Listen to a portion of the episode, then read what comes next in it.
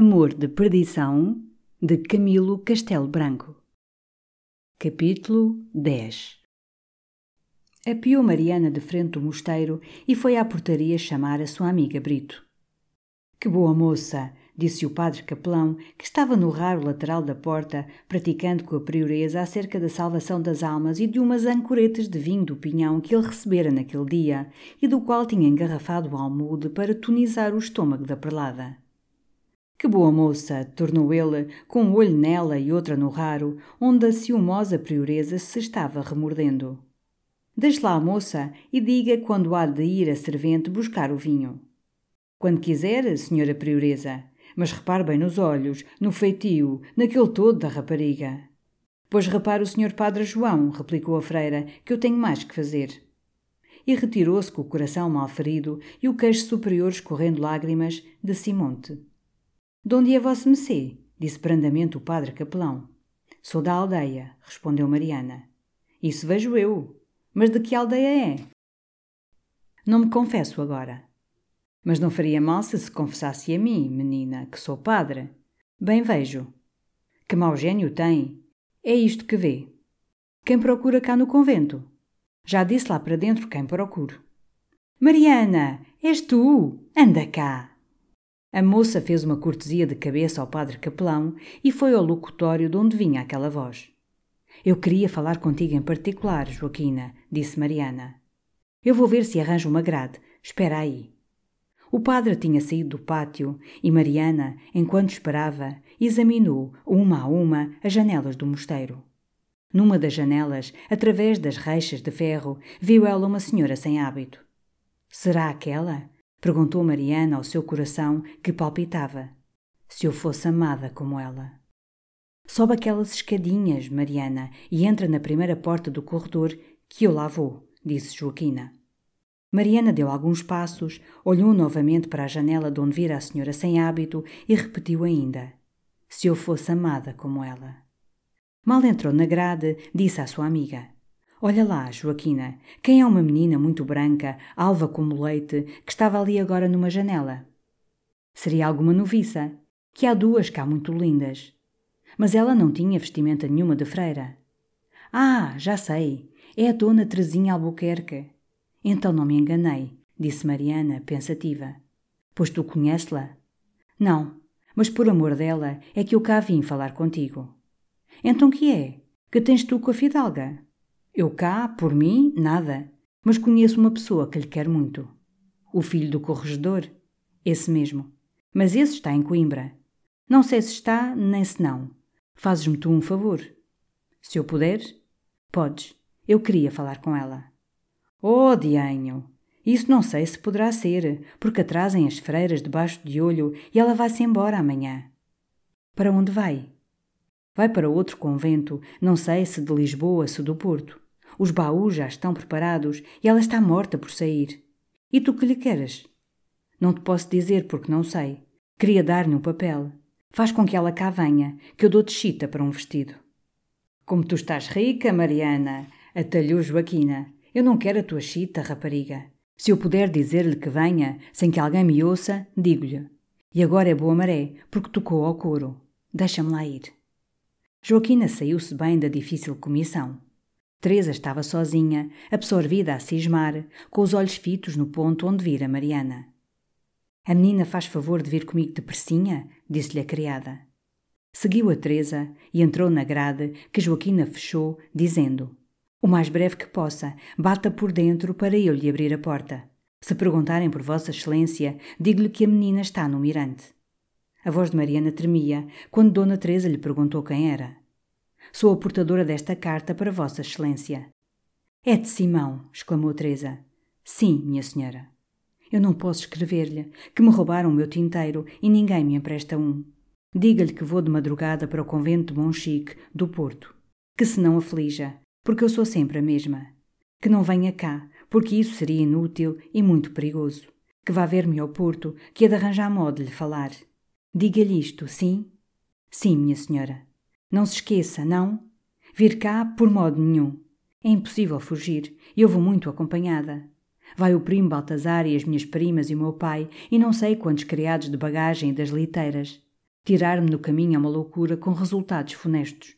Diga-lhe tudo, sim? Joaquina disse fora da porta: Menina, olhe que a senhora prioresa anda lá por dentro a procurá-la. Adeus, adeus, disse Teresa, sobressaltada. Tome lá esta lembrança como prova da minha gratidão. E tirou do dedo um anel de ouro que ofereceu a Mariana.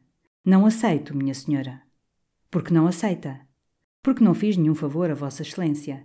A receber alguma paga há de ser de quem me mandou cá. Fique com Deus, minha senhora, e oxalá que seja feliz. Saiu Teresa e Joaquim entrou na grade. Já te vais embora, Mariana? Vou, que é pressa. Um dia virei conversar contigo muito. Adeus, Joaquina. Pois não me contas o que isto é? O amor da fidalga está perto daqui? Conta, que eu não digo nada, rapariga. Outra vez, outra vez. Obrigada, Joaquina.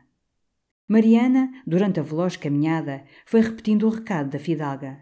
E, se alguma vez se distraía deste exercício de memória, era para pensar nas feições da amada do seu hóspede e dizer, como em segredo ao seu coração, não lhe bastava ser fidalga e rica. É, além de tudo, linda como nunca vi outra. E o coração da pobre moça, avergando ao que a consciência lhe ia dizendo, chorava. Simão, de uma fresta do postigo do seu quarto, espreitava ao longo do caminho ou escutava a estropiada da cavalgadura.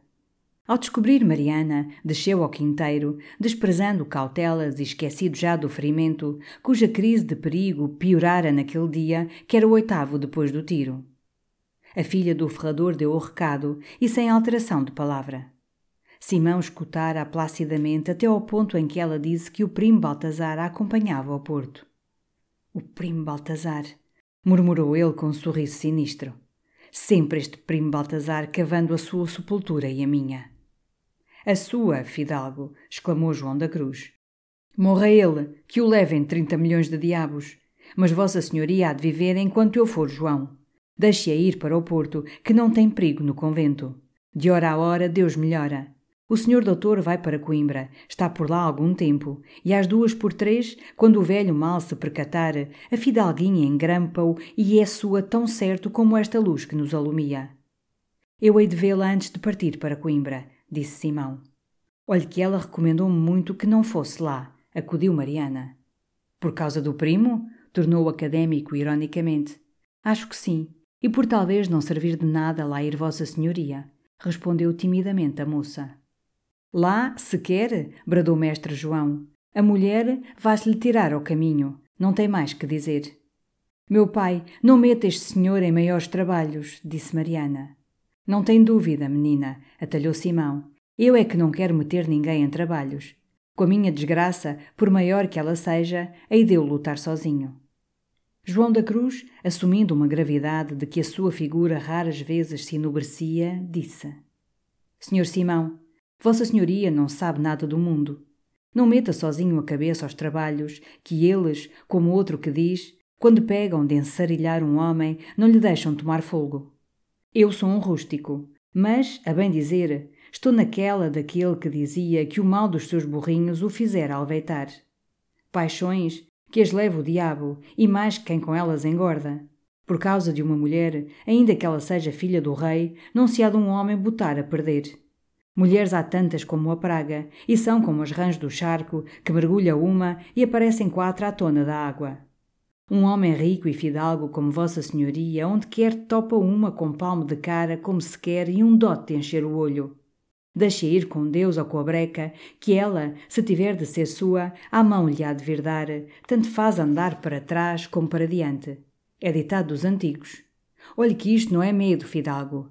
Tome sentido que João da Cruz sabe o que é por dois homens de uma feita a olhar o sete estrelo, mas não sabe o que é medo. Se o senhor quer sair à estrada e tirar a tal pessoa ao pai, ao primo e a um regimento, se for necessário, eu vou montar na égua e daqui a três horas estou de volta com quatro homens que são quatro dragões. Simão fitava os olhos chamejantes nos do ferrador e Mariana exclamara, ajuntando as mãos sobre o seio. Meu pai, não lhe dê esses conselhos. Cala-te aí, rapariga, disse mestre João. Vai tirar o albardão à égua, a manta bota-lhe seco. Não és aqui chamada. Não vá aflita, senhora Mariana, disse Simão à moça, que se retirava amargurada. Eu não aproveito alguns dos conselhos de seu pai. Ouço com boa vontade, porque sei que quer o meu bem. Mas hei de fazer o que a honra e o coração me aconselharem. Ao anoitecer, Simão, como se estivesse sozinho, escreveu uma longa carta, da qual extratamos os seguintes períodos. Considero-te perdida, Teresa. O sol de amanhã pode ser que eu não veja. Tudo, em volta de mim, tem uma cor de morte. Parece que o frio da minha sepultura me está passando o sangue e os ossos. Não posso ser o que tu querias que eu fosse. A minha paixão não se conforma com a desgraça. Eras a minha vida. Tinha a certeza de que as contrariedades me não privavam de ti. Só o receio de perder-te me mata. O que me resta do passado é a coragem de ir buscar uma morte digna de mim e de ti. Se tens força para uma agonia lenta, eu não posso com ela. Poderia viver com a paixão infeliz. Mas este rancor sem vingança é um inferno. Não hei de dar barata à vida, não. Ficarás sem mim, Teresa. Mas não haverá aí um infame que te persiga depois da minha morte. Tenho ciúmes de todas as tuas horas. Hás de pensar com muita saudade no teu esposo do céu, e nunca tirarás de mim os olhos da tua alma para veres ao pé de ti o miserável que nos matou a realidade de tantas esperanças formosas. Tu verás esta carta quando eu estiver num outro mundo, esperando as orações das tuas lágrimas. As orações. Admiro-me desta faísca de fé que me alumia nas minhas trevas. Tu deras-me com o amor a religião, Teresa. Ainda creio. Não se apaga a luz que é tua mas a providência divina desamparou-me. Lembra-te de mim. Vive para explicares ao mundo, com a tua lealdade a uma sombra, a razão por que me atraíste a um abismo. Escutarás com glória a voz do mundo, dizendo que eras digna de mim. À hora em que leres esta carta, não o deixaram continuar as lágrimas, nem depois a presença de Mariana. Vinha ela pôr a mesa para a ceia e, quando desdobrava a toalha, disse em voz abafada, como se a si mesma somente o dissesse: É a última vez que ponho a mesa ao Sr. Simão em minha casa. Por que diz isso, Mariana? Porque me diz o coração. Desta vez, o académico ponderou supersticiosamente os diamantes do coração da moça e, com o silêncio meditativo, deu-lhe a ela a evidência antecipada do vaticínio. Quando voltou com a travessa da galinha, vinha chorando a filha de João da Cruz. Chora com pena de mim, Mariana, disse Simão, enternecido. Choro porque me parece que o não tornarei a ver. Ou, se o vir, será de modo que oxalá que eu morresse antes de o ver. Não será, talvez, assim, minha amiga. Vossa Senhoria não me faz uma coisa que eu lhe peço? Veremos o que pede, menina. Não sai esta noite, nem amanhã. Pede o impossível, Mariana. Hei de sair porque me mataria se não saísse.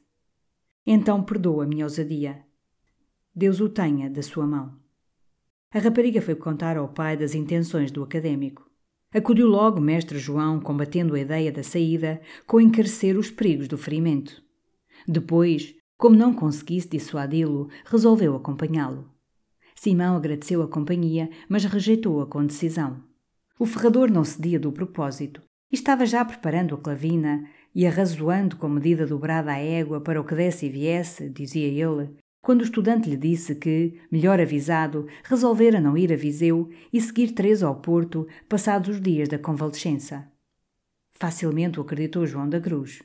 Mas Mariana, submissa sempre ao que o seu coração lhe bacorejava, duvidou da mudança e disse ao pai que vigiasse o fidalgo. Às onze horas da noite, ergueu-se o académico e escutou o movimento interior da casa. Não ouviu o mais ligeiro ruído, a não ser o rangido da égua na manjedoura. Escorvou de pólvora nova as duas pistolas. Escreveu um bilhete sobrescrito a João da Cruz e juntou-o à carta que escrevera a Teresa.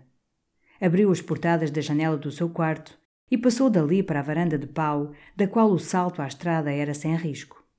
Saltou e tinha dado alguns passos quando a fresta lateral à porta da varanda se abriu e a voz de Mariana lhe disse: Então adeus, Senhor Simão.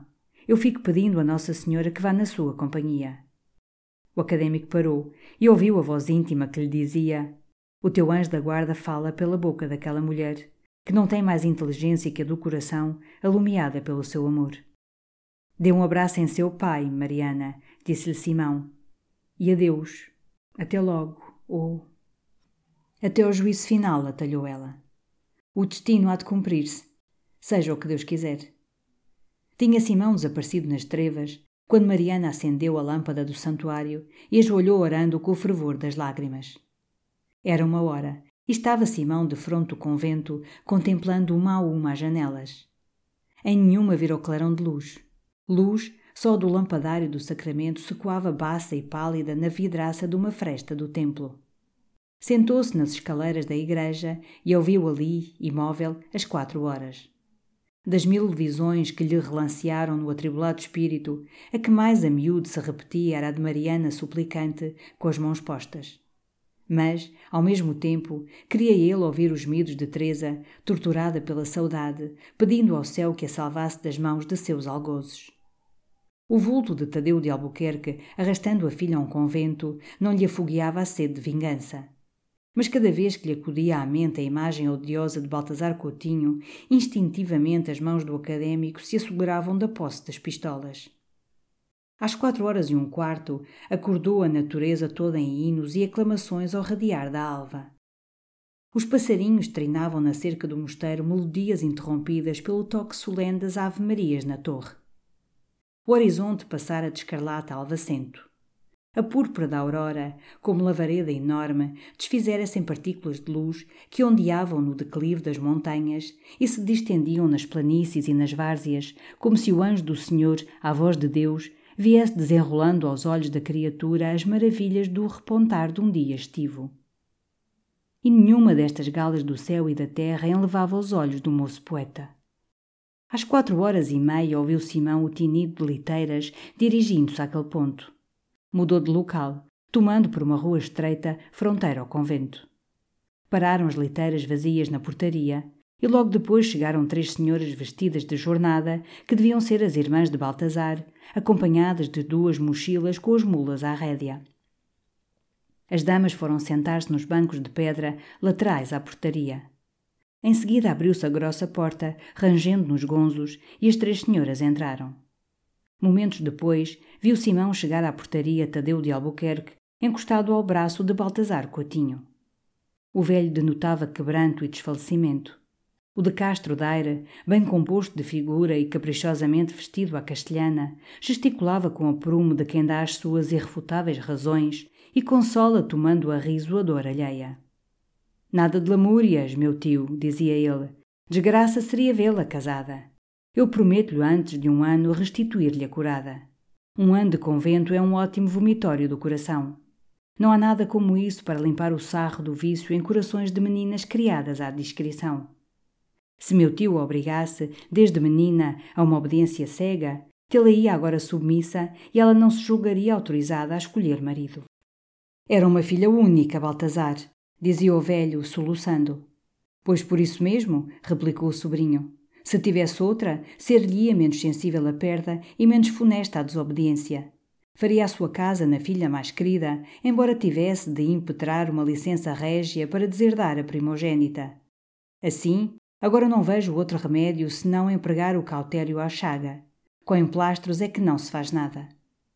Abriu-se novamente a portaria e saíram as três senhoras e após elas Teresa. Tadeu enxugou as lágrimas e deu alguns passos a saudar a filha, que não ergueu do chão os olhos. Teresa, disse o velho. Aqui estou, senhor, respondeu a filha, sem o encarar. Ainda é tempo, tornou Albuquerque. Tempo de quê? Tempo de seres boa filha. Não me acusa a consciência de o não ser. Ainda mais? Queres ir para a tua casa e esquecer o maldito que nos faz a todos desgraçados? Não, meu pai. O meu destino é o convento. Esquecê-lo nem por morte. Serei filha desobediente, mas mentirosa é que nunca. Teresa, circunvagando os olhos, viu Baltazar e estremeceu, exclamando: Nem aqui. Fala comigo, prima Teresa, disse Baltazar, risonho. Consigo falo. Nem aqui me deixa a sua odiosa presença. Sou um dos criados que minha prima leva em sua companhia. Dois tinha eu há dias, dignos de acompanharem a minha prima. Mas esses houve aí um assassino que nos matou. À falta deles, sou eu quem me ofereço. Dispenso da delicadeza, atalhou Teresa com veemência. Eu é que me não dispenso de a servir à falta dos meus dois fiéis criados que um celerado me matou. Assim devia ser, tornou ela também irónica, porque os cobardes escondem-se nas costas dos criados que se deixam matar. Ainda se não fizeram as contas finais, minha querida prima, redarguiu Morgado. Este diálogo correu rapidamente, enquanto Tadeu de Albuquerque cortejava a prioresa e outras religiosas. As quatro senhoras, seguidas de Baltazar, tinham saído do átrio do convento e deram de rosto em Simão Botelho, encostado à esquina da rua fronteira. Teresa viu, adivinhou, primeira de todas, e exclamou: Simão! O filho do corregedor não se moveu. Baltazar, espavorido do encontro, fitando os olhos nele, duvidava ainda. É crível que este infame aqui viesse! exclamou de Castro Daira. Simão deu alguns passos e disse placidamente: Infame eu. E porquê? Infame e infame assassino, replicou Baltazar, já fora da minha presença. É parvo este homem, disse o académico. Eu não discuto com Vossa Senhoria. Minha Senhora, disse ele a Teresa, com a voz comovida e o semblante alterado unicamente pelos afetos do coração. Sofra com resignação, da qual eu lhe estou dando um exemplo. Leva a sua cruz, sem amaldiçoar a violência, e bem pode ser que, a meio do seu calvário, a misericórdia divina lhe redobre as forças. Que diz este patife? exclamou Tadeu. Vem aqui insultá-lo, meu tio, respondeu Baltazar. Tem a petulância de se apresentar a sua filha a confortá-la na sua malvadez. Isto é demais. Olhe que eu esmago aqui, sou vilão. Vilão é o desgraçado que me ameaça, sem ousar avançar para mim um passo, redarguiu o filho do corregedor. Eu não o tenho feito, exclamou, enfurecido, Baltazar, por entender que me avilto, castigando na presença de criados de meu tio, que tu podes supor meus defensores, canalha. Se assim é, tornou Simão sorrindo, espero nunca me encontrar de rosto com sua senhoria. Reputo-o tão cobarde, tão sem dignidade, que o hei de mandar a zurragar pelo primeiro mariola das esquinas. Baltazar Coutinho lançou-se de ímpeto a Simão. Chegou-lhe a apertar a garganta nas mãos, mas depressa perdeu o vigor dos dedos. Quando as damas chegaram a interpor-se entre os dois, Baltazar tinha o alto do crânio aberto por uma bala que lhe entrara na fronte.